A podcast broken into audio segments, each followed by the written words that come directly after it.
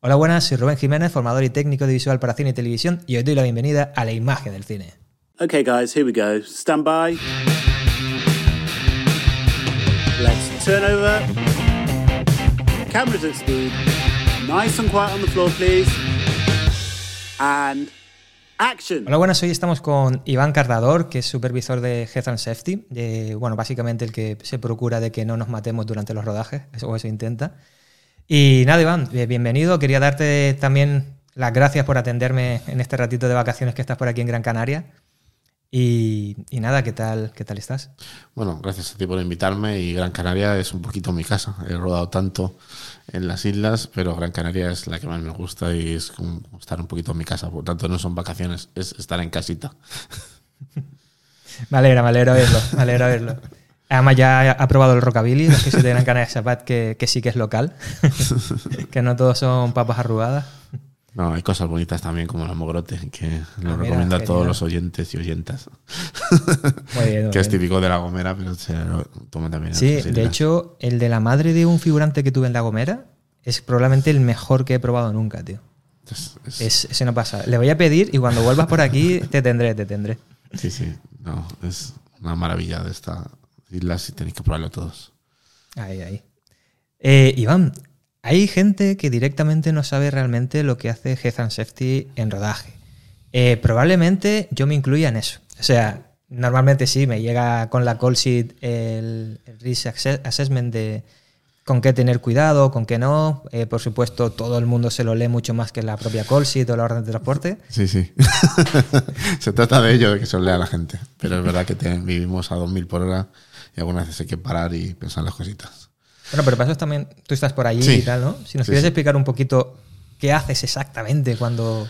Por mi función dentro de Risk Assessment, evaluaciones de riesgos y riesgos laborales en general en el mundo de la industria audiovisual, empieza desde casi como hablábamos hace un ratito afuera de micro, desde que se alquila la nave. Cuando la gente de construcción de decorados entra a trabajar en la nave, tiene que tener una medida de seguridad para evitar incendios, para evitar accidentes, para evitar cortes, para evitar todo tipo de lesiones que puedan acarrearse en el mundo laboral. Y mi función acaba básicamente cuando acaba el rodaje, que también superviso que no pase nada, tipo especialistas, armas, explosiones, etcétera, etcétera, y cosas más sencillitas que son al fin y al cabo las que suelen pasar. Hasta la fecha, pues procuramos que no pase nada grave, pero pequeño corte y un pequeño es intrínseco a el trabajo. Y como siempre trabajamos en una industria con muchas prisas y al final pues eh, las prisas llevan a tener accidentes. Pero mi función básicamente es cuidar a la gente y dar medidas tanto de seguridad como de instrucción para que no pase nada en el entorno laboral y que la gente pueda volver a casa sana y salvo como aquel que dice y sobre todo pues evitar accidentes laborales en cualquier nivel. Qué bueno, porque eh, yo, bueno, yo te conocí en Jack Ryan, que de mm. por sí, ahora que de especialistas, ya era una serie en la que también había armas de fuego. Me imagino que todos los rodajes, pues, hombre, evidentemente no conllevan los mismos riesgos, son localizaciones diferentes y también acciones que se ejecutan que son diferentes. Y cuando son en concreto con especialistas, armas de fuego, etcétera, sobre todo, todos tenemos en la cabeza un desgraciado incidente que ocurrió hace unos años y creo que se han como protegido muchísimo más ese tipo de secuencias, ¿no? ¿Y cómo utilizas cuando te ocurre todo esto? Eh, perdón que me trabe tanto, ¿no? Pero es que también hablo con más desconocimiento esta, no, vez contigo que... Pero no sé si ha aumentado la presencia de tu departamento en concreto, la forma de trabajar, la forma de hacer, en qué personas del equipo te apoyas más cuando esto ocurre, si se deriva ese tipo de, de riesgos a personas concretas. O... Sí, podemos hablar del accidente que hubo en Estados Unidos si quieres un poquito más adelante, pero Básicamente es un trabajo de coordinación con la producción y con los distintos departamentos. O sea, tienes que sentarte con los especialistas para ver cómo van a ser las escenas y que se pueden hacer escenas muy espectaculares y muy seguras a la vez.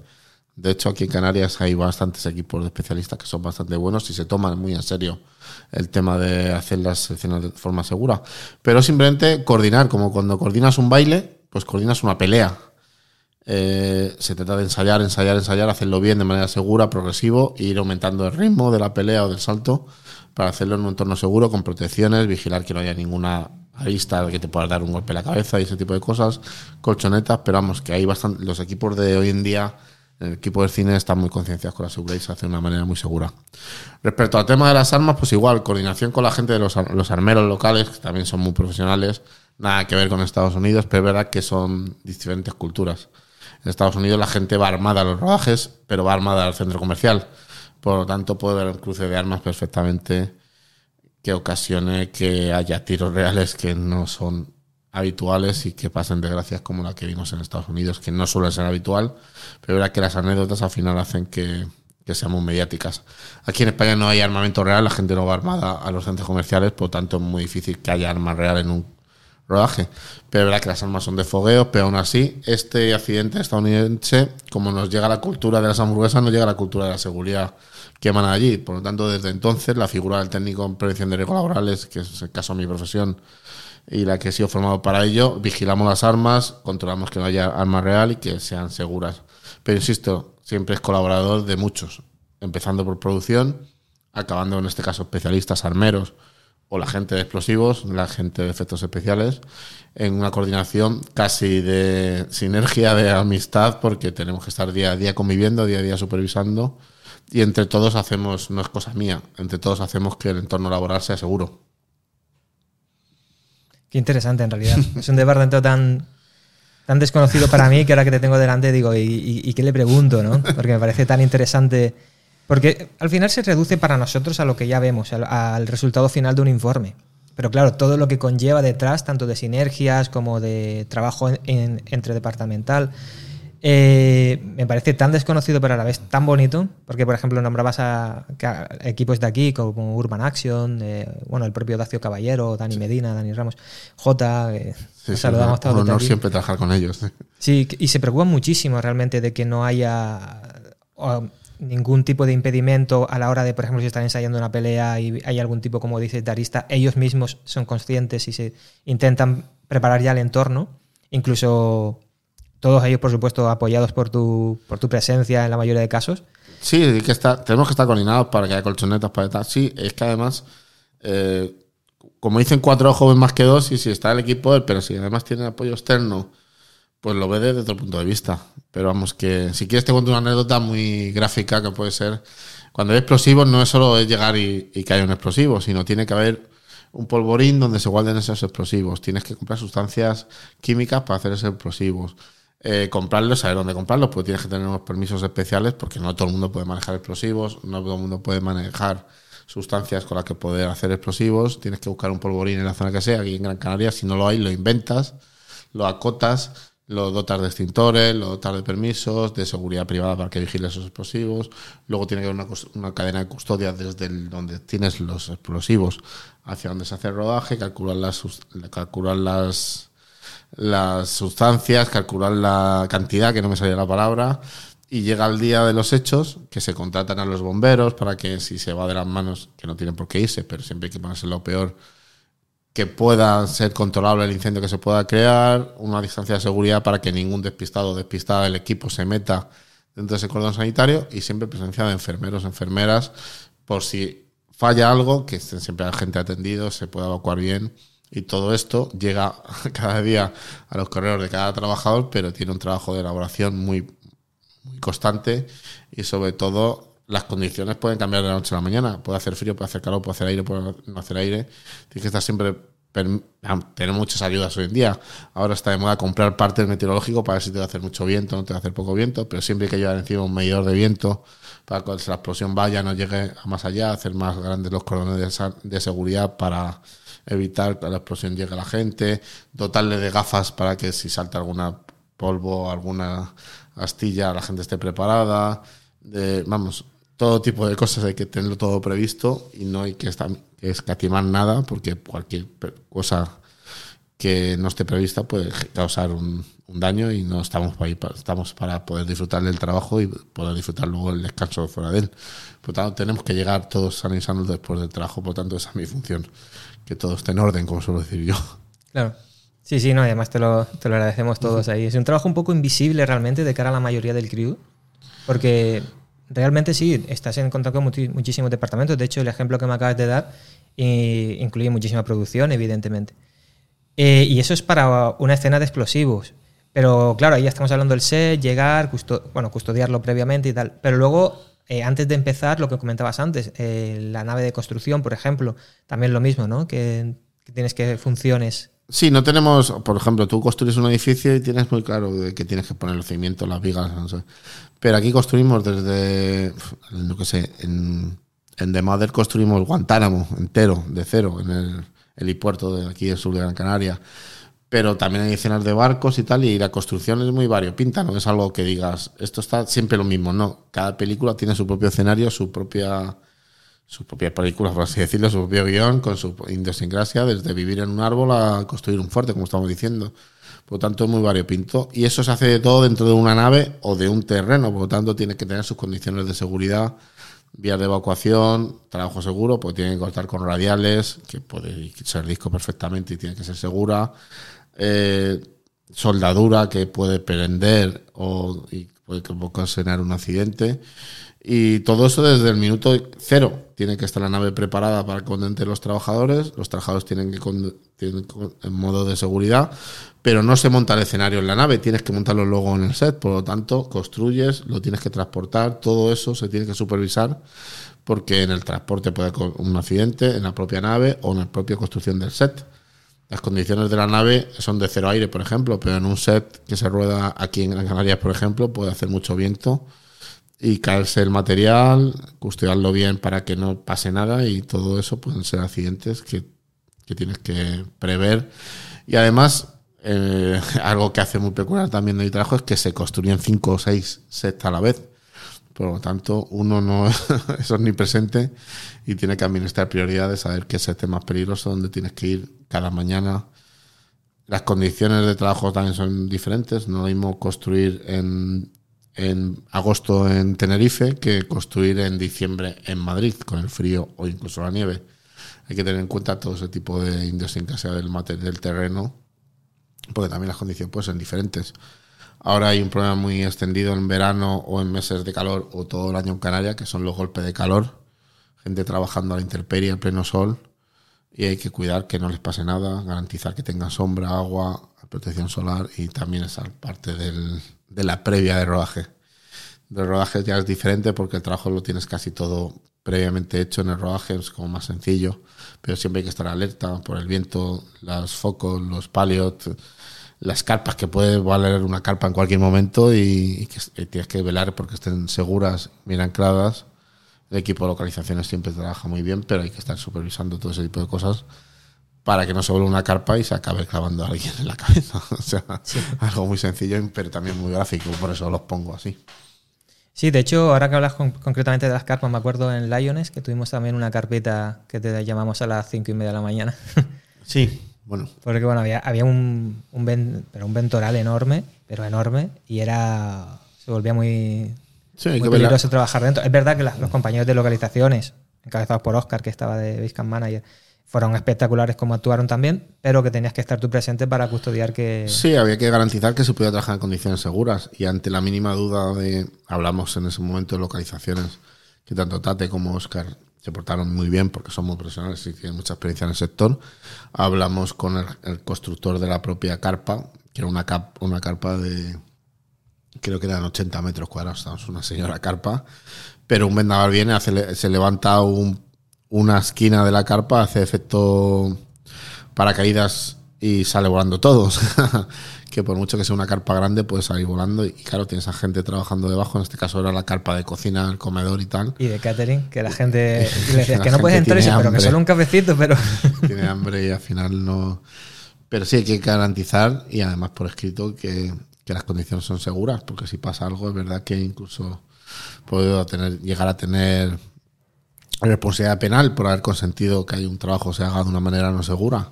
Estando yo tengo que garantizar que el trabajo se hace de manera segura y lo garantizo hasta, hasta de manera penal si algo pasa o se va de las manos, que no queremos que nunca pase y que siempre se haga seguro. Pero tengo responsabilidad, por lo tanto no me la voy a jugar nunca. Si algo no es seguro, se cierra y se intenta buscar una solución. Y siempre hay soluciones para todo, no hay que ponerse estricto. O sea, si no se puede trabajar en esa carpa, busquemos trabajar en un full track o buscamos un sitio donde pueda ser seguro. Hay que velar siempre por las soluciones seguras porque, insisto, no estamos jugando la vida o, y hay que hacerlo. Ya está, no se puede hacer de otra manera. Sí, sí, bueno, y tampoco merecemos menos ninguno de los que estamos por allí. No, hay una cultura de poca seguridad. No, no, no hay que. El, el, trabajo tiene que ser seguro, no tiene que ser inseguro. Por lo tanto, siempre hay una alternativa. Estamos haciendo cine, no estamos. El cine es entretenimiento, no hay que exponerse para el entretenimiento.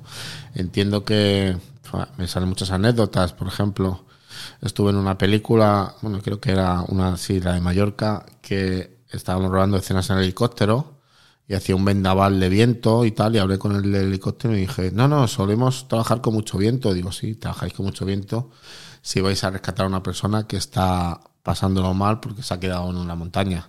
Aquí estamos haciendo cines y hace mucho viento, paramos y lo rodamos otro día. No estás para jugarte la vida, te puedes jugar la vida por otras personas, pero no jugarte la vida por rodar una película de cine, no. Hagamos condiciones seguras y los héroes para las películas. Tal cual. Que sean de ficción en nuestros casos. Eh, te iba a preguntar, hablamos de The Mother, de Lioness, series que han tenido como, mucha acción o, escenas de un riesgo muy elevado. Eh, ¿Tú cómo empezaste? ¿En qué película y de qué manera? Yo empecé, estaba en la construcción, era responsable de riesgos laborales de, construcción de la obra, obra civil, obra puentes y tal. Y de repente acabé trabajando en una serie de Netflix, Jaguar se llamaba, y era sencillita. Era también la época que había COVID, por lo tanto nos utilizaban para riesgos laborales y para COVID, que el COVID es un riesgo laboral, ahora ya parece que no existe, pero el COVID estaba ahí presente. Y había escenas, pues era un, la trama de esta película es es el campo de Mauthausen, por lo tanto había escenas de, que había que evaluar y que había que hacerlas seguras y empecé ahí en cine español y de repente, gracias a, dos productores que les tengo mucha aprecio, me llevaron a este tipo de cine internacional ya y ya eran más serios, no eran escenas sencillitas, ahora hay escenas de coches, de saltos de coche en coche y es algo muy difícil que los productores agradezco que tengan la conciencia de que se están jugando mucho, por lo tanto contraten a técnicos que velen por la seguridad, o sea, Estamos hablando de escenas de helicópteros, escenas de aviones, escenas de barcos, escenas donde un simple golpe, todos conocemos a alguien que se ha rebalado en un barco y se ha caído. Eso se puede hacer de manera segura. No podemos arriesgarnos de que actores de primera plana con los que he trabajado, como puede Jennifer López, Morgan Freeman y tal, se resbalen en un barco y se caigan. No podemos jugárnoslas, sobre todo porque estamos jugando con el trabajo de todo el mundo y que hay maneras de hacerlo segura, por lo tanto, no eh, para eso necesita gente especializada, formada para ello como estoy yo, que pueda decir, mira, esto lo vamos a hacer así para que no se ponga el juego ni la, la rotura de nadie ni, ni, el trabajo, porque al fin y al cabo, si un, es, si un si un actor de primer nivel se hace un esguince, nos vamos todos a la calle y la película no se hace tanto hagámoslo de manera segura. Incluso está están los actores de doblaje de escenas, los especialistas que hemos hablado antes, que pueden hacer esos trabajos. De manera que no nos ponga. Saben caerse, saben tirarse, saben prenderse. Y he visto escenas que, pues, pues para eso están los profesionales que la hagan y, y muy dignamente. O sea, no nadie es peor actor porque un especialista haga una escena de fuego. Simplemente que hay gente que está especializada en ella y trabaja en ello. No, el, hay que, profesionales para ello, porque lo tiene que hacer un actor. Yo creo que se puede hacer cine bonito y de manera segura en este caso. Mensaje a Tom Cruise, gran seguidor del podcast. ¿eh? sí, no vamos a ir al debate de Tom Cruise, pero vamos, que yo creo que, que las escenas de moto en las que se salta y tal, pues hay especialistas muy buenos que tú y yo conocemos, que lo pueden hacer bastante bien y pueden hacer las 20, las 20 secuencias de moto sin poner en juego a nadie. De hecho, muchas veces las segundas unidades lo que aprovechan es para hacer, cuando ya están la unidad principal con los actores grabando en otro lugar, ir al lugar donde habían estado previamente y grabar con los dobles de esos actores las escenas de acción. Entonces ya vamos avanzando rodaje y, aprovechamos para tener una segunda unidad, con lo que eso ofrece también en oportunidad laboral. Eh, Iván, eh, este productor, el que, el, bueno, nombrabas a dos, yo que sé uno en concreto que es Nico, Nico Tapia, que para mí está en ese tridente mágico que es Nico Tapia, Tony Novela y Sergio Díaz.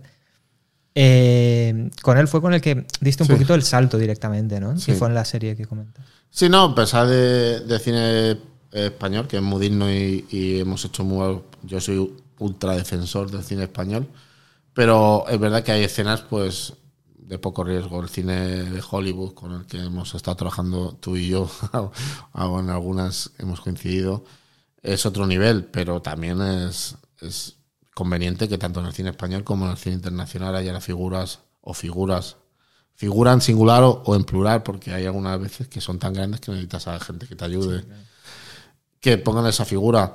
Me vas a preguntar seguramente por cuál es la peor escena que recuerdo. Eh, recuerdo muchas que las que he pasado muy mal. De hecho, yo me tomo esto tan en serio que a nivel personal me afectan. Pero, pero recuerdo una que es una quemada a bonzo, donde se, se echaron protección retardante, luego se echaron alcohol encima y se prendieron el alcohol. Teníamos que calcular los segundos que se podían utilizar a la hora de quemarse y yo pues siempre un amante indífuga para poder apagar el fuego y además lo quisieron hacer dos tres veces. O sea que digo joder toma única y ya está. No pero no quisieron repetir dos tres veces. Y es cuando peor lo pasé. Pero es verdad que hay días que parecen tranquilos, dicen, no, esta cena es súper tranquila y al final se convierte en que en vez de ir los coches a 20 van a 70 y ya eso genera un riesgo más que no tenías calculado. Y algunos que quieren hacer una cámara cruzando, subiéndose ahí en, en un cámara car y tal, pues, al final se te complica un día que parece súper tranquilo. Y, Y, y claro, lo que me decía sobre el productor, Nico Tapia y Alberto Poveda, para mí han sido mis dos padres en este sentido, pero sobre todo también porque se cree en el trabajo que hacemos. O sea, tengo muchos, Carvigiola también y mucha gente, pero es muy importante trabajar con productores que se creen en tu trabajo, que no te contraten para cubrir expediente, te contratan porque se creen en la seguridad y, creen, y quieren que en el trabajo sea seguro y no pase nada a nadie, que es lo que debería pasar siempre. Por lo tanto, hablo de esta gente, pero sobre todo se lo creen, o sea, creen que los riesgos laborales son importantes, creen que se puede hacer un- el trabajo seguro y por lo tanto te da gusto trabajar con este tipo de personas que nunca te ponen un problema y sobre todo dices, oye, que esto no se puede hacer, van a saber que no se puede hacer, por lo tanto no hay que hacerlo. Y sobre todo yo también me caracterizo por buscar alternativas. Si me, tú me dices rodar en una playa desértica al lado de las Teresitas, donde el acceso es difícil, el acceso es difícil, pero vamos a intentar que el acceso sea fácil.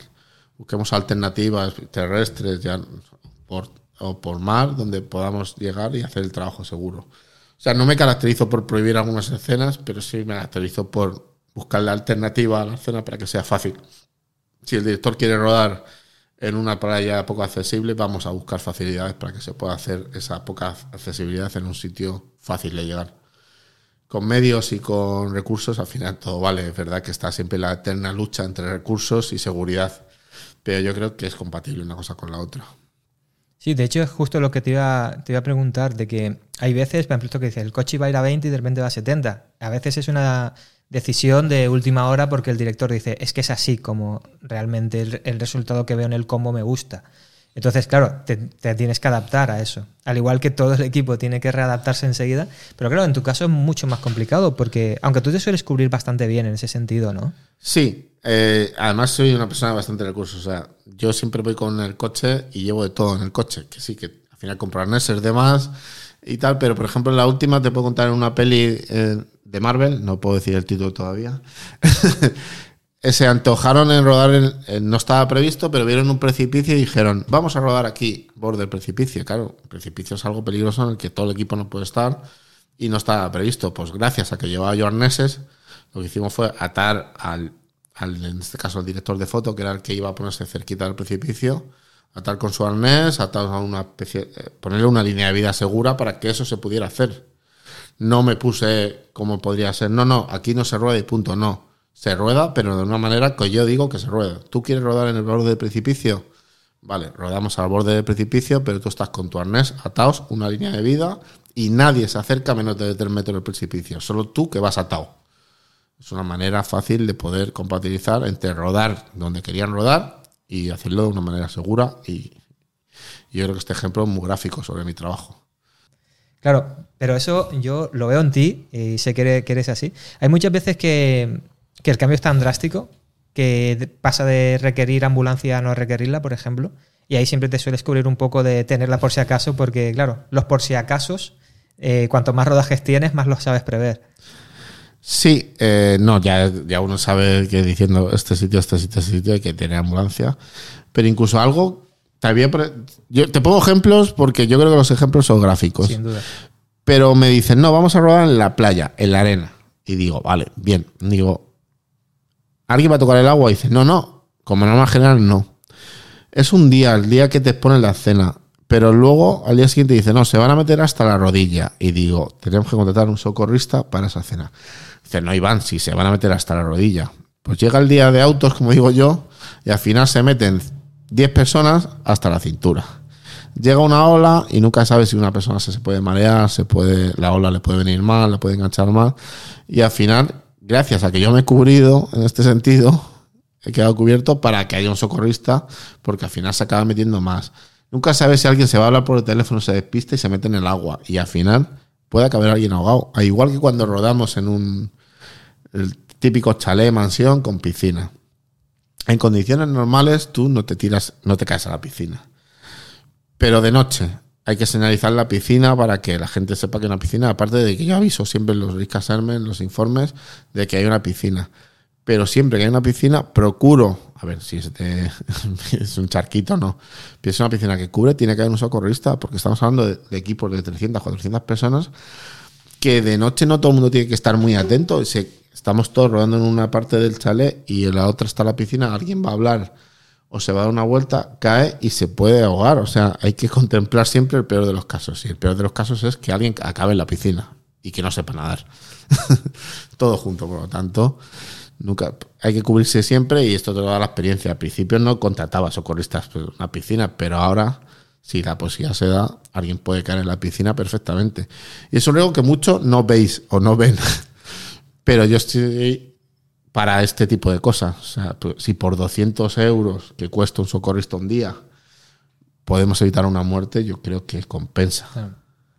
Sí, sí. De hecho, eh, antes me comentabas algo sobre Oscar Vigiola, que se toma, bueno, todos esos que nombrabas, ¿no? En general, que se toma muy en serio el trabajo de Health and Safety y que también lo hacían con COVID, lo cual para Sí. mí dice algo muy positivo sobre ellos, porque cuidar al trabajador es precisamente centrarse en que los que se dedican a protegerte estén ahí y tengan su, su valor dentro del equipo. Y esto lo hago también como un, un- eh, no un halago, pero sí un agradecimiento a que ese tipo de productores lo tengan, lo tengan en cuenta. Sí, Eh, sí, pero bueno, el COVID es algo, es un riesgo laboral, uno más, y tú lo conoces muy bien. Eh, si Jennifer López pilla el COVID, nos vamos todos al paro. Por lo tanto, me parecía la dialéctica que tenéis que estar muchos en el equipo COVID, o muchas personas en producción como tú, de decir, no, tenéis que poner la mascarilla porque estás cerca de Jennifer López. y no lo entendían. Dice, no, si es una tontería. Si no, no, no, no es una tontería. Estás jugando con el pan de 400 personas si tú no te pones. O Jennifer López pilla el COVID. Por lo tanto, por favor, es duro. A nadie le gusta la mascarilla, pero era un momento que había que tener decisión y sobre todo por todos, no por ti solo. Claro, ya no solamente por- porque se para o no la producción, sino porque si tú de repente tienes que parar, aislarte 10 días, son 10 días donde el trabajo que hay que hacer es el mismo y por tanto se reparte entre el resto de compañeros. Es, bas- es bastante complejo. De hecho, en The Modelos pasó, no con Jennifer López, ella no fue, pero sí que hubo Sí, hubo gente. un, un brote general provocado, yo creo, por las cenas de Navidad, porque al final, pues la gente estuvo mucho tiempo encerrada Claro. y al final tuvo que. aprovechamos esas pequeñas libertades que daba pues, para cenar Navidad, que también es verdad que es muy importante la salud mental, por lo tanto, la gente intentaba socializarse y yo creo que hubo un pequeño brote de provocado por cenas de Navidad y tal, pero. Pero yo creo que si no hubiera pasado igual, hubo, pues tuvimos que retrasar un poco la producción y salió bien y, y la pelea era un éxito. Pero bueno, que sí, que había que tener mucha dialéctica con el COVID y, y es muy importante que los productores te apoyen tanto en COVID como en riesgos laborales como en cualquier departamento, yo creo. Eh, por eso es muy importante trabajar con buenos productores que se tomen esto en serio y que, y que yo creo que de- poquito a poquito es verdad que casi todos ya empiezan a creerse la cultura preventiva en este caso y por tanto da gusto trabajar en este sector. Sí, sí, sí, sí. Eh, te iba a comentar también, hablabas antes de formación. Eh, exactamente, o más en concreto, ¿qué formación es necesaria para ejercer tu profesión? Eh, para ejercer mi profesión- perdón, que me trabo, hay que ser técnico superior en prevención de riesgos laborales, que es un máster. Yo, aparte de eso, también tengo un ciclo formativo de grado superior, que son dos años de formación, más el año de máster. Yo en realidad tengo de prevención de laborales tres años, pero en realidad con un año de máster podías ejercer. Lo que pasa es que yo me he ido espe- especializando, también tengo cursos del sector audiovisual, riesgos laborales en el sector audiovisual, y también tengo formación soy director de seguridad por el Ministerio del Interior, temas de seguridad privada, protocolos. O sea que yo estoy especializado en seguridad, pero es verdad que he ejercido sobre todo en prevención de riesgos laborales.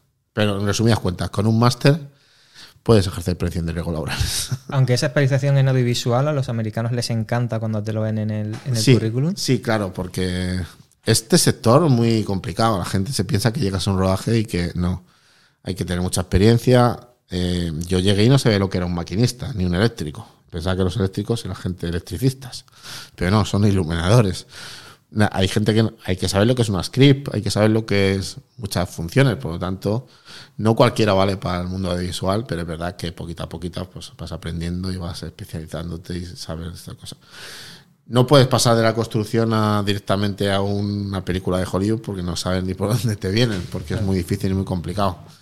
Pero nadie, eh, poquito a poquito la formación y sobre todo si te gusta el sector, pues, pues al final acabas desarrollando una buena tarea. Y como me gusta decir a mí, tienes que ser un poco feriante, porque vas de producción en producción, de sitio en sitio, vives dos meses en Almería, dos meses en Gran Canaria, un mes en La Palma, en Fuerteventura un mes y medio. Ese ha sido mi último año, tanto. Pero también hay que saber que si te gusta el mundo del cine y tienes vocación por el mundo cinematográfico, pues estás en tu, en tu sala. Y es verdad que te cuidan muy bien, no te voy a mentir. Tienes unos buenos caterings que te han de desayunar, de comer, de cenar.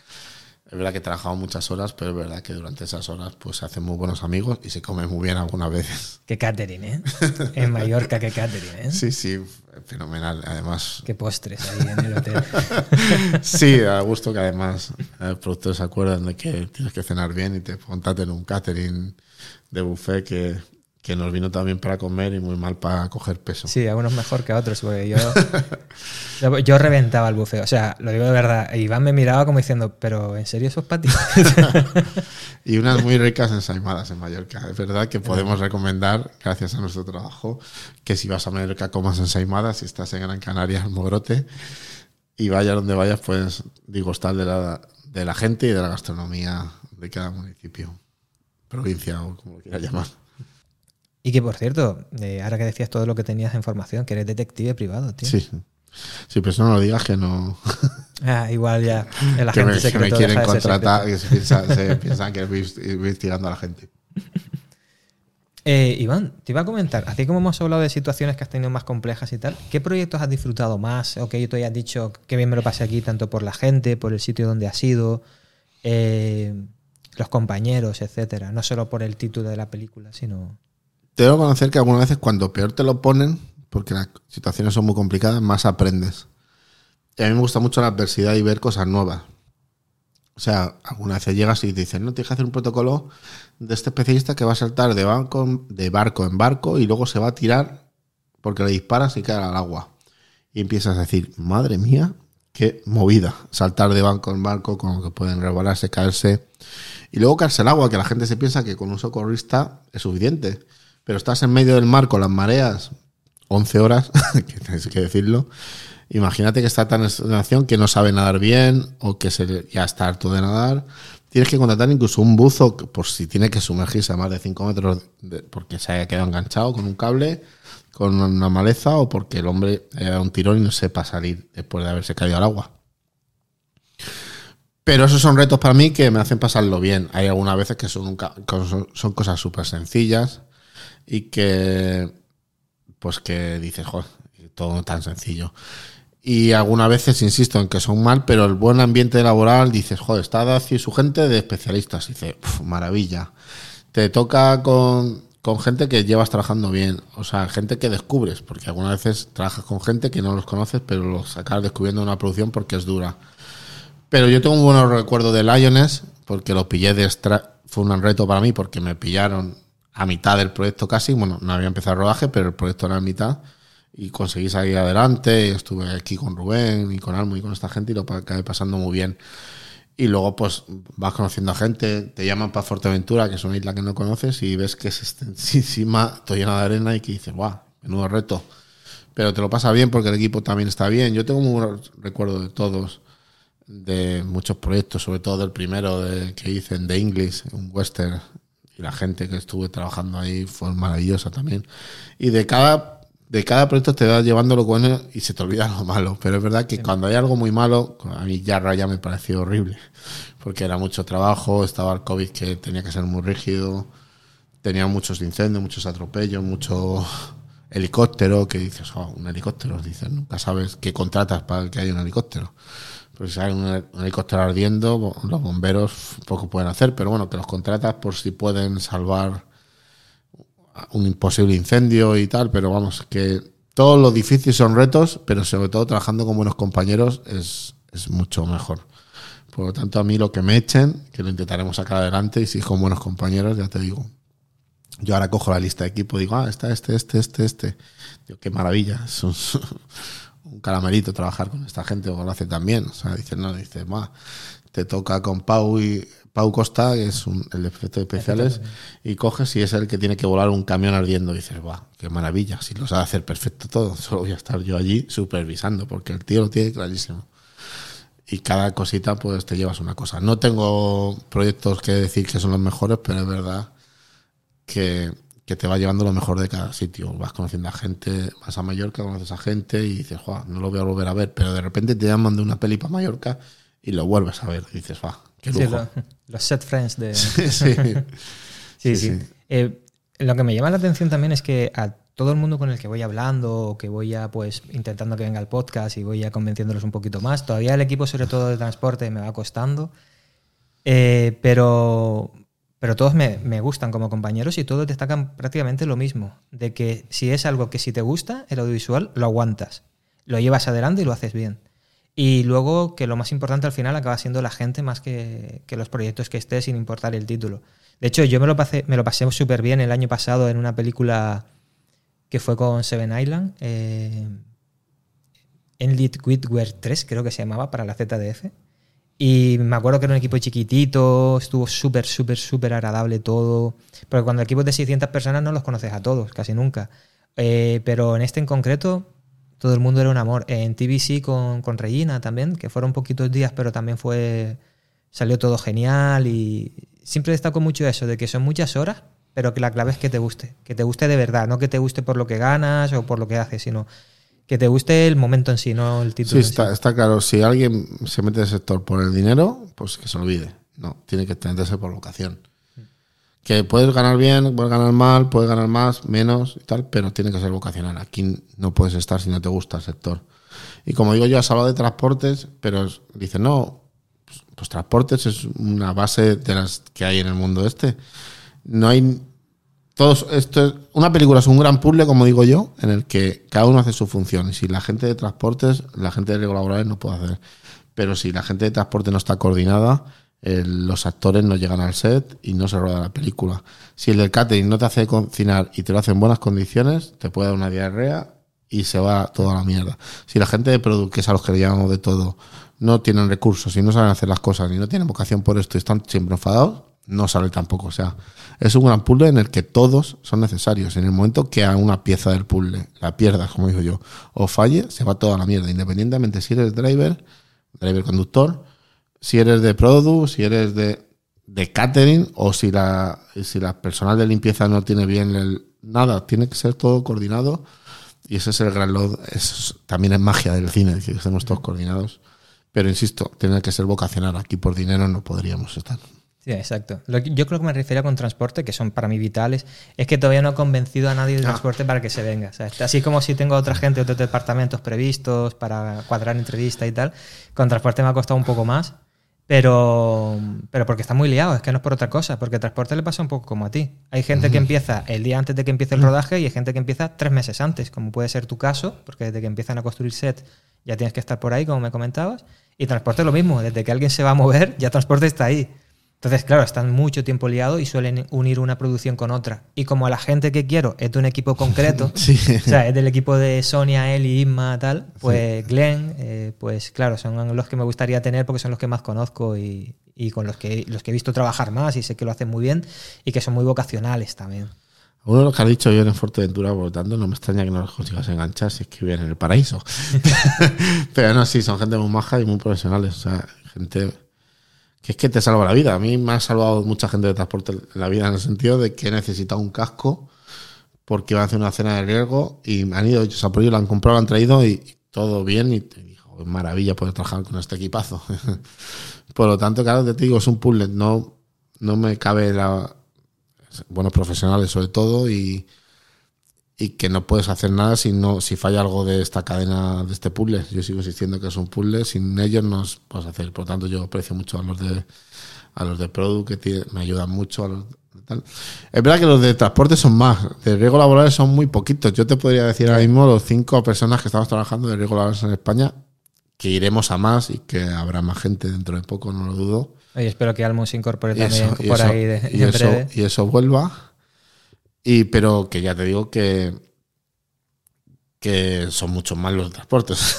Sí, sí, somos los de riego somos unos galos, sobrevivimos muy poquitos, pero vamos, que yo creo que va más y que, que, está bien que haya. Y el futuro, también te lo digo, el futuro allá también es el, el medio ambiente y, y salvar el planeta. Por lo tanto, el futuro en este sector también será próximamente las nuevas incorporaciones. Hace años no, podía, no había nadie riesgo laborales en el cine. Ahora no te lo explicas que no lo haya, pero dentro de poco ya empezará gente a que sea más sostenible los rodajes, se recicle más, eh, haya menos huella de carbono y tal, y es el futuro del cine. Ya empieza a haber figuras en el entorno rural, o sea, de protección de aves para que no, para que se pueda rodar con dron sin perjudicar ningún ave, de que se, no se metan muchos coches en algunos espacios naturales y que se hagan los rodajes más sostenibles. Por lo tanto, el mundo del cine ha incrementado como última función los riesgos laborales y ahora va a implementar el tema medioambiental. Yo creo que ese es el futuro también. Sí, porque es cierto que muchas veces cuando se en Canarias, por ejemplo, en, en, Fuerteventura ocurre bastante. Ya había la figura del ecomanager, que sí que se encarga un poco de estudios medioambientales y siempre también se acaban contratando de forma externa eh, esos estudios medioambientales cuando vas a tocar eh, ciertas localizaciones. Pero es verdad que las están haciendo como figuras que van entrando más y que van a acabar siendo parte de las producciones. Pero hablando de esto ahora de futuro, ¿no? Eh, porque vosotros también, perdona, esto ya es más casi que a título personal que como, supervisor de Health and Safety. ¿Tú cómo vas viendo el futuro del audiovisual ahora mismo en España?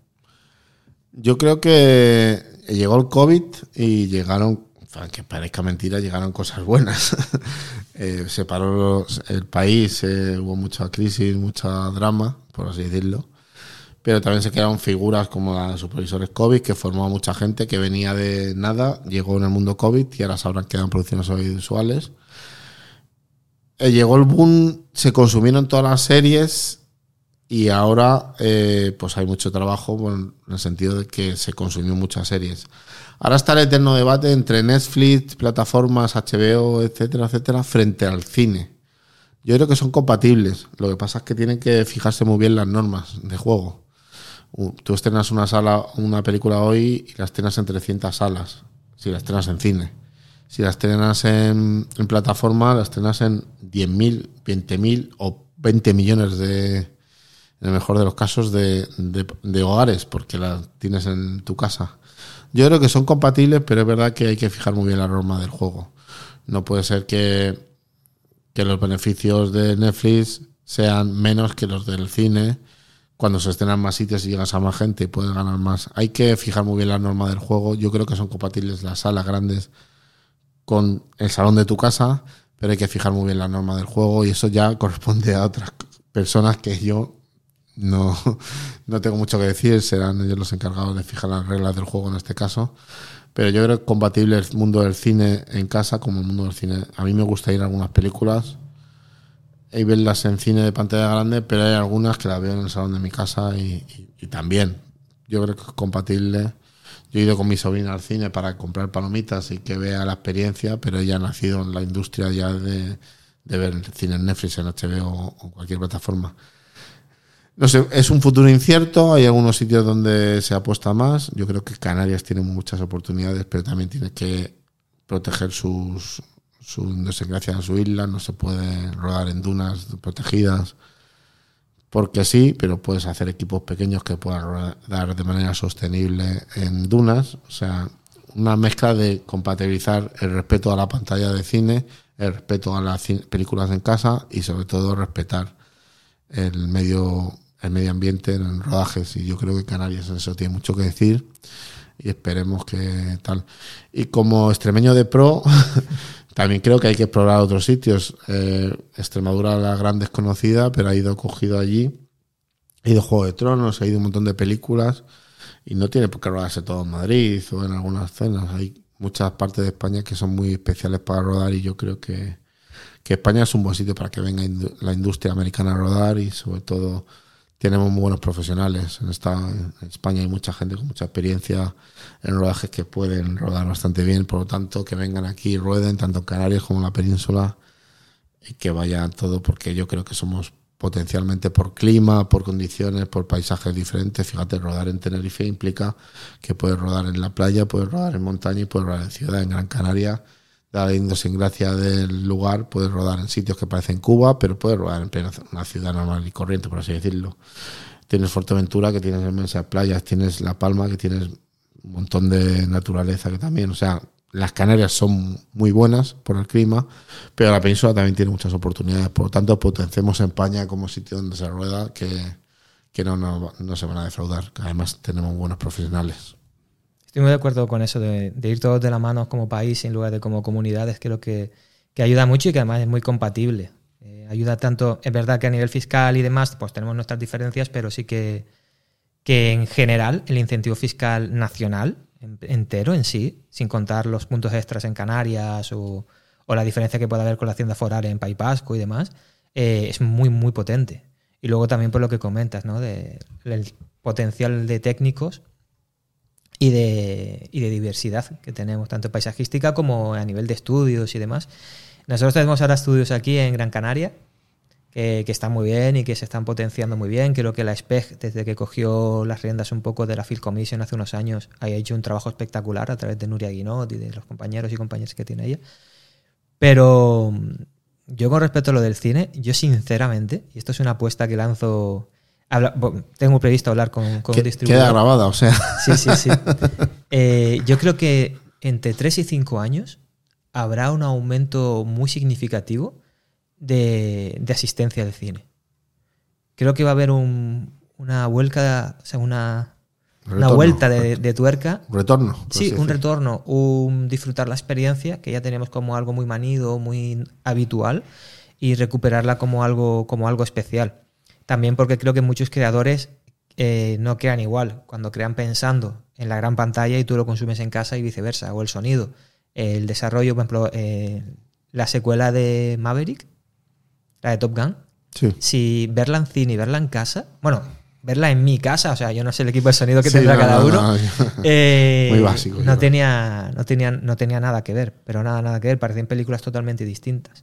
Entonces, yo creo que en tres añitos, no únicamente por esto, sino por cosas que eh, cuando consiga hablar con este distribuidor podremos plantear más en profundidad. eh, creo que va a haber un auge de esas salas que espero que no cierren en estos tres, tres años y que consigan superar eso y recuperar la, la esencia de, de visitar el cine, de acudir al cine. Porque hay experiencias, por ejemplo, no sé si has visto las bestas, Sí. eh, el sonido es casi toda la peli. La agonía, la que representa el sonido y tal, y eso no lo vives en tu casa. Claro, no de esa manera, no de esa menos, manera, no es tan, tan inmersivo. No sé, es, es curioso, pero yo creo que, que sí que van a O sea, volver. no se aprecia detalles como el sonido, la fotografía a veces tampoco. Por lo tanto, esos detalles a los que amamos el cine es los que nos tienes que llevar a las salas y compartirlos, yo en este caso con mi sobrina o con tu gente, diciendo, vamos a ver las bestas, pero eso tiene que sentir el, el sonido. O verla director de fo- o cualquier peli que tenga una buena fotografía, tienes que vivirla en el cine, no puedes vivir solo de tu casa. Sí, luego si quieres alguna película pues, puntual, sí la puedes ver en Netflix o en HBO, pero son compatibles, yo creo. Pero fíjate la clave. Alguna película sí que la puedes ver en Netflix o en HBO. Y sin embargo, el modelo de negocio, que a mí me viene genial, porque a mí que haya cuatro temporadas de lo mismo y cuenten con el mismo equipo, para mí es maravilloso. Pero, pero el vuelco a las series, porque lo que prima ahora no es que pagues la entrada y te encuentres como espectador, sino el tiempo que te tengan de- retenido viendo ese producto. Si son una serie de 10 de 10 capítulos a, uno por, a una hora por capítulo, estás viendo 10 horas eso, no dos como una película. Sí.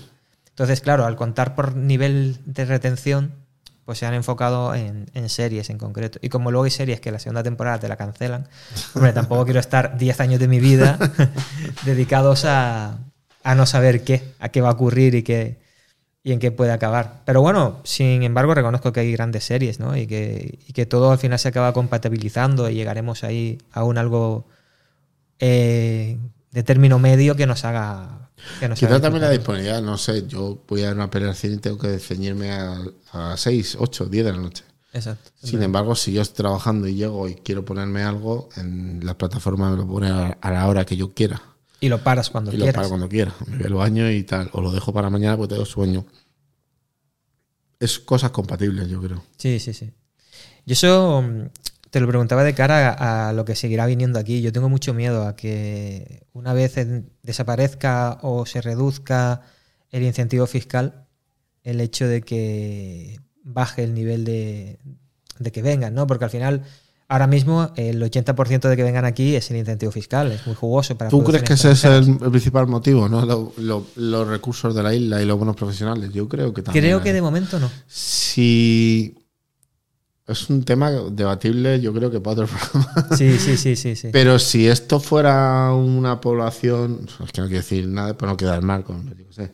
Si esto fuera Tánger, por ejemplo, eh, y no hubiera buenos escenarios y no hubiera tan buenos profesionales, desconozco si hay buenos profesionales en Tánger. He dicho Tánger porque eh, esta mañana he visto una cosa de Tánger. Pero bueno, he puesto de ejemplo a Tánger.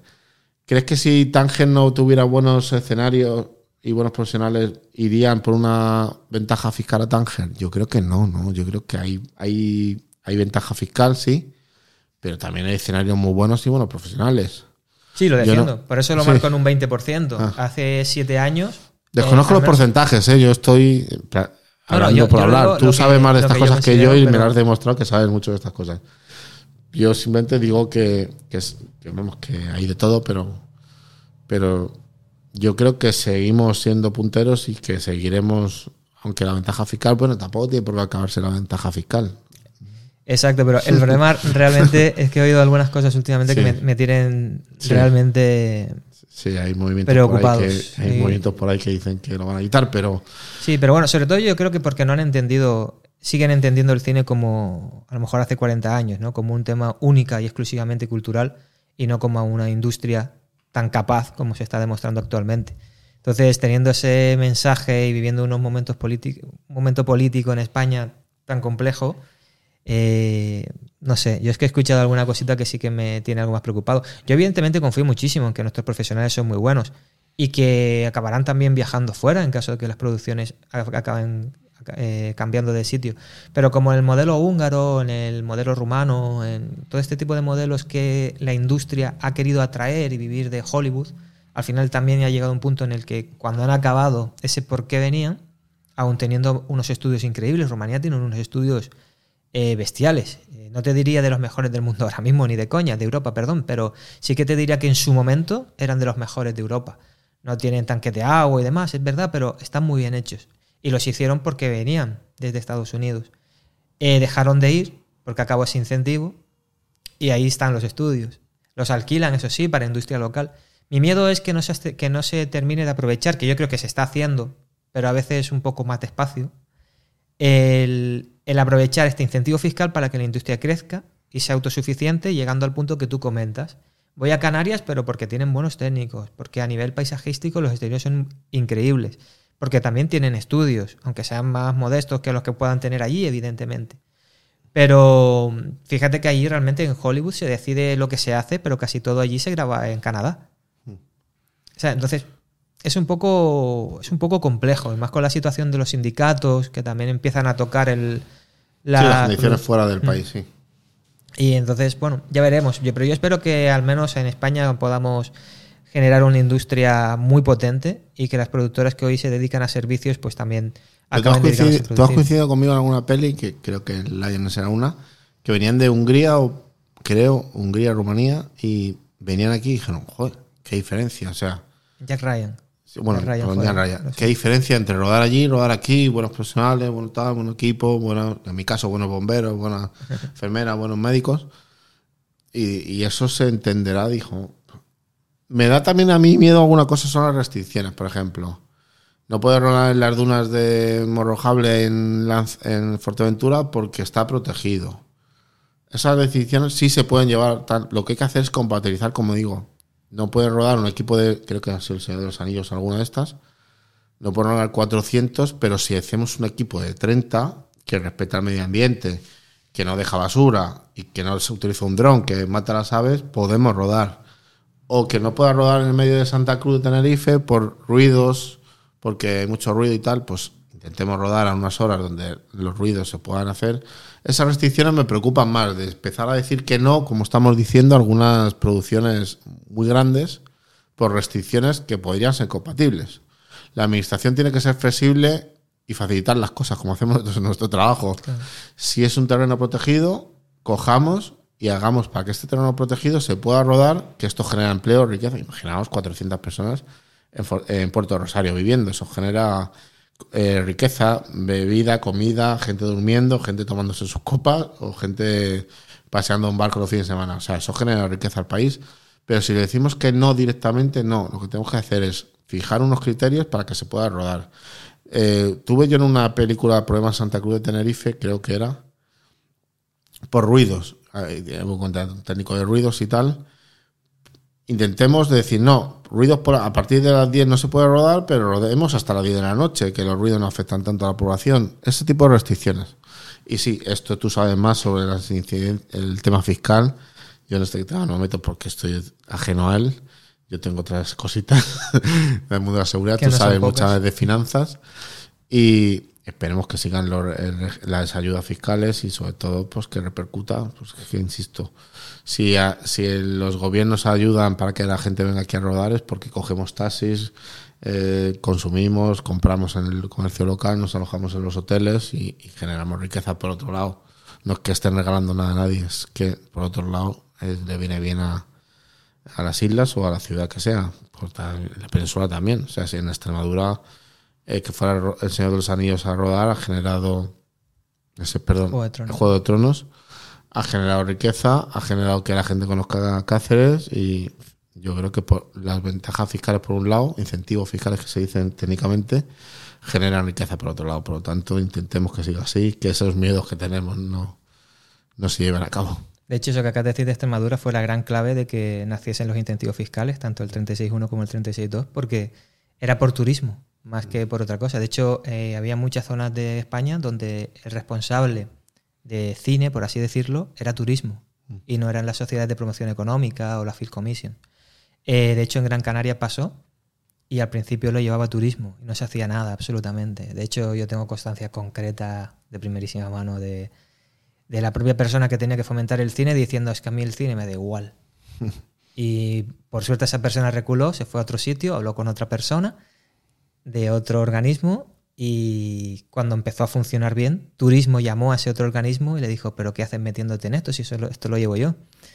Y esa política en concreta, que ahora, es política del Partido Popular y es incluso parlamentaria, ha sido elegida por Canarias parlamentaria, eh, le dijo, si esto es un nicho de mercado que podemos explotar y no lo estáis explotando, evidentemente yo voy a hacer porque vaya mejor. Y así, empezó a que la Asociación de Promoción Económica de Gran Canaria empezase a llevar parte de lo del cine y luego la Film Commission empezase a funcionar muy bien, eh, porque la verdad que con la figura de Nuria Guinota, vamos, ha funcionado, pero en, bajo mi punto de vista, muy, muy bien. Y que hayamos sabido también hermanarnos como para no solamente la Film Commission de Gran Canaria, la de Tenerife, La Palma, sino hacer un paraguas conjunto. Yo creo que la unión siempre fortalece Mm. Y hacerlo no solamente a nivel insular, sino hacerlo con península y demás. A través se están fortaleciendo mucho los vínculos con festivales como el de Málaga. Ahora hay un problemita con el Festival Europeo de Cine de Sevilla, no sé si te has enterado, que quieren cambiarlo de, de fecha porque vienen los Grammy Latinos a Sevilla. Entonces, claro, lo querían cambiar, pero justo antes de que sea Cannes. Sí, entonces vas a estar Málaga, un festivalito más pequeño, pero muy potente, como viene siendo el de Sevilla, que está emergiendo. Eh, versus Cannes también, ¿sabes? ¿qué, qué repartes hay? O sea, no tiene ningún sentido. Y, las- y los calendarios de festivales son muy importantes porque hacen no solamente que el producto audiovisual se mueva, tanto cortometrajes como largometrajes, o que se fortalezcan sinergias con otros países, a un networking con todos esos cineastas extranjeros que vienen a, a ver su película proyectada, sino que, que se consiga eh, que sea escalonado todo, para que cada, cada parte tenga su público, su, su target muy definido y que nunca falten. Y una ciu- ciudad tan grande como Sevilla puede albergar los Grammy Latino, el Festival Europeo y si quieren alguna otra cosita más, así de, de nivel alto, lo pueden hacer. La Se- la Sevilla es muy grande, muy bonita y además genera siempre sinergia y aprovecha cualquier oportunidad, ¿sabes? La gente de allí es muy abierta. Yo es que los defiendo mucho a los andaluces, no, no Sí, me sí, importa sí, quién no, es. no. Es un gusto también rodar en Andalucía, sí. Te acoge mucho la gente y te respeta mucho. Tuve un rodando una serie en Triana y, y qué maravilla poder rodar en Triana. Pues bueno, yo con esto sé que me he desvirtuado muchísimo en, en base a lo que suele ser el podcast, que suele hablar, hacer hablar solo sobre ti. Pero quería tratar esto un poquito, No, dejarlo no solo por dentro, creo que es interesante también, ¿no? Que todos los técnicos audiovisuales podemos hablar sobre el audiovisual, eh, aunque no sea nuestro campo, pero sí saber lo que tengamos en la cabeza sobre lo que puede pasar, lo que está pasando. Y, y nada, eh, hacerlo contigo me ha gustado mucho. También eres un tío que sabe mucho, también por muy modesto que te haga, de No, económicas, de No, no, no. política. Bueno, No, tú estudiaste ciencias políticas, de ciencias hecho. políticas, sí. Este hombre también ha estudiado mucho. ¿eh? Que- y, y nada, ha sido un gustazo. No sé si quieres tú comentar algo más. No, agradecerte que me hayas invitado, agradecer a los oyentes que les puede interesar y que el, mundo, el cine hace magia, somos gente que hace magia y que es un placer poder hacer magia para que el entretenimiento a la gente. Un trabajo muy bonito donde al final, pues, algunos habréis visto películas que os han cambiado la vida, otros que llegan al corazón y ponemos un po- poner nuestro granito de arena como trabajadores de este sector. Es un placer, por lo tanto, agradecerte, Rubén, que me hayas invitado y, y nos vemos en un futuro y que, pues eso, muchísimas gracias a todos y a todas los que nos habéis estado escuchando. Pues lo dicho, muchísimas gracias y vamos a pasar a Martini, que el de hoy es un poquito más filosófico extraño, sabéis que ahí siempre me divago aún más que lo que hemos hecho en estos últimos 20 minutos. Y si os gusta este tipo de contenido o que hablamos más sobre incentivo fiscal, sobre futuro de cine o lo que sea, comentadlo también. O de financiación, de búsqueda de financiación, de pitching, no sé, de cositas que os puedan interesar. Y ya sea a través mía, si de repente me meto uno yo solo o invitando a alguien experto en ese sector, lo podemos hacer. Lo mismo con cualquier departamento. Participad ahí, hacedlo de todos, que esto lo hago en realidad para que vosotros podáis acercaros a donde yo tengo la inmensa fortuna de estar, que es el sector audiovisual. Muchísimas gracias. Okay, martini coming up. Pues en este Martini quería compartir algo que a la larga me ha dado, me he dado cuenta que es un poco lección de vida.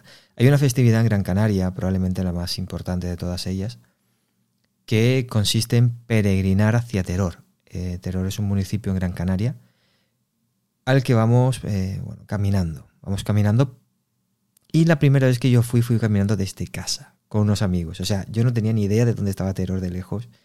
No había ido nunca a Teror. Y de repente mm, dijimos, bueno, mañana quedamos a las 4 de la tarde y vamos subiendo para Terror. Dijo, bueno, genial, eh, es una festividad normal, todo el mundo lo hará así. Eh, empezamos a caminar, a caminar, a caminar hacia allá y mm, cuando íbamos como tres horas llegamos al punto de- desde donde realmente salía la, salían los demás, que es por tomar aceite más o menos. Eh, esto bueno, parece que no tiene importancia, pero sí que la tiene. O sea, empezamos a andar, andar, andar sin saber muy bien, al menos yo, hacia dónde íbamos. Yo simplemente andaba, daba un paso tras otro y seguía. E iba con mis amigos, por tanto, iba bien, iba tranquilo, iba a gusto, tendría, no sé si 15 o 16 años. Y, y durante este paseo, pues es muy entretenido, vas, pues lo típico, ¿no? Aunque diga esa edad, bueno, iba con, íbamos, pues, lo típico, botellitas de ron, muy clásicas aquí en Gran Canaria, típicos areucas. Y bueno, ibas un poquito hacia adelante, te separabas un poquito del grupo, te volvías a juntar, conocías gente, ibas bailando por el camino, eh, conociendo anécdotas de uno o de otro, algún que otro asalto también había. Eh, tuvimos suerte, a nosotros no nos pasó nada, pero sí que había algún que otro robo por el camino. eh, o sea, había realmente y absolutamente de todo, de lo bueno y de lo malo. Y, bueno, realmente la fiesta consigue, consiste básicamente en eso. Vas peregrinando para hasta, llegar allí a Teror. Pero es un camino súper largo y que en mi caso en concreto no tenía ni idea de cuántas horas estaba. O sea, yo no sabía cuándo iba a llegar. Pero a mí, como me lo pasaba bien, pues me daba igual. O sea, ya llegaremos. Estamos yendo para allá. Así que ya llegaremos. Y al final, pues te llega como una curva. Aún queda ¿eh? para llegar. Pero cuando das una de, las, de las curvas en la montaña, ves al fondo las luces del pueblo. Ya de noche. Eh, habrían pasado, no sé si seis horas, siete horas, y aún cuando ya lo ves te queda todavía media horita, ¿vale? Porque es a través de una montaña el camino y es muy sinuosa. Y, claro, llegas, lo ves ahí al fondo, todo el mundo ya vitorea, en plan, estamos llegando, estamos llegando, y sigues andando, sigues disfrutando del camino, sabiendo que ahí está la meta ya, cuando ya te queda poquito ya sabes que está ahí. Y, cuando llegas, después de todo lo que has vivido, después de todo lo que has andado, coges la guagua y te vuelves. Prácticamente es eso. O sea, prácticamente llegas allí después de horas y horas y horas de camino y coges la guagua y te vuelves. Vuelves a casa. Eh, o sea, sí, es, es, cierto que quien se queda ahí un par de horas más, ¿no? Pero la mayoría de la gente, ya si llegamos tarde, pues cogemos la guagua y para casa. Entonces, ¿qué sentido tiene, no? Caminar hasta allí para luego volver. Y te das cuenta de que es muy interesante el sentido, porque mmm, solo has disfrutado del camino. O sea, sabes la meta, es terror, no sabes ni dónde está, así como también te pillará, te pillará la muerte, por así decirlo. O sea, vas a naces, o sea, inicias el camino y llegas al final que no sabes tampoco dónde está y ya está, se acaba ahí cuando llegas. O sea, lo único importante es el camino. Es un poco caminante en el camino, se hace camino al andar. Eh, pero llevado más adelante. O sea, yo creo que cuando empiezas esto que se dice es real. O sea, caminante no hay camino, se hace camino al andar. Joder, qué frase. Eh, cada paso que das es tu camino. Y cada paso que tú das nadie lo ha dado, porque solo nace de ti. Pero sí que es cierto que llega un punto en el que ya estás con otra gente o compartís cierto camino, en el que deja de tener tanto sentido eso como el hecho de pensar, caminante sí hay camino. De hecho, solo hay eso. Porque lo que haces eh, para conseguir algo es realmente a lo que le vas a dedicar más tiempo. Y todo ese tiempo que le dedicas lo puedes disfrutar o no. Podrías ir enfocado a hacer el camino incluso en menos tiempo si vas lanzado hacia el objetivo, si vas lanzado hacia ir a terror. Si piensas que lo importante es llegar a terror, porque vas, vas vamos, sin mirar a los lados vas, vas, vas muy recto. Pero si en lugar de eso lo disfrutas, vas bailando, conociendo a gente, bebiéndote un roncito con tus amigos, Mm, no sé, es diferente, estás disfrutando el camino. Entonces cuando llegas a la meta, sí, vale, ya está, estoy aquí, ya no hay nada más, ya tengo eso, ya he llegado. Pero te quedas con todo lo demás, es como si cada meta fuese una excusa para disfrutar un trayecto. Creo que si, conseguimos hacerlo así, si nos marcamos la meta adecuada, podemos disfrutar ese camino. Es un poco lo que pasa en el audiovisual y lo que habéis oído que, hablamos con Iván, ¿no? Que, el que, que al que no le gusta no lo aguanta que si es solo por dinero no vas a estar mucho tiempo. Yo creo que es, que es quizás la gran clave del audiovisual. Si en algún punto tienes algún tipo de crisis, pensar, disfruto el camino, disfruto el rodaje, disfruto 10, 12, 14 horas al día haciendo esto con esta gente. Si la respuesta es sí, yo creo que el audiovisual es para ti y es tu meta acertada, pero si no la disfrutas, igual no está mal buscar otras, otra en la que puedas disfrutar ese camino, marcarte esa meta, en este caso de terror, y, y que sea la excusa adecuada para, para, tener un camino que disfrutar. Porque al final es donde vas a pasar la mayoría del tiempo. Yo sé que suena muy cursi, pero cada tiempo invertido en lo que tú quieras eh, puede ser muy gratificante o simplemente tiempo perdido. Si lo inviertes, está bien, al final has disfrutado ese tiempo. Pero si no lo disfrutas, el tiempo se te va a ir, el gas se te va a acabar. no vas a hacer lo mismo a los 70 que ahora. Eh, o sí, si tienes 70 años cuando escuches esto, obviamente, pero no es como el gran objetivo de la vida, el llegar a un punto. El llegar a. Creo que quien piensa solo en llegar a un punto y que eso le hace feliz es puro ego. Es, ahora tengo esto y tú no. Y eh, es absurdo, porque si alguien haciendo cualquier otro tipo de cosas está disfrutando lo que hace, será a la larga muchísimo más feliz que tú considero, vamos, no, tengo ni siquiera por qué tener una pieza de razón, pero, pero yo lo veo así, lo veo muy claro. Yo creo que tienes que estar donde disfrutes el camino. Y que la meta adecuada es esa que te permite ser la excusa perfecta para, para tener el camino que, que, vas a disfrutar. Y sé que suena muy ñoño todo esto, pero yo creo que es una moraleja que quería compartir porque me resulta interesante. Creo que es interesante. Disfrutar el camino en lugar de, la meta, ¿no? Bueno, gente, muchísimas gracias por estar ahí. Espero que hayáis disfrutado la conversación con Iván, al menos la mitad de lo que lo he disfrutado yo. Y nada, nos seguimos escuchando. Muchísimas gracias por estar ahí y que tengáis muy buen día. Chao.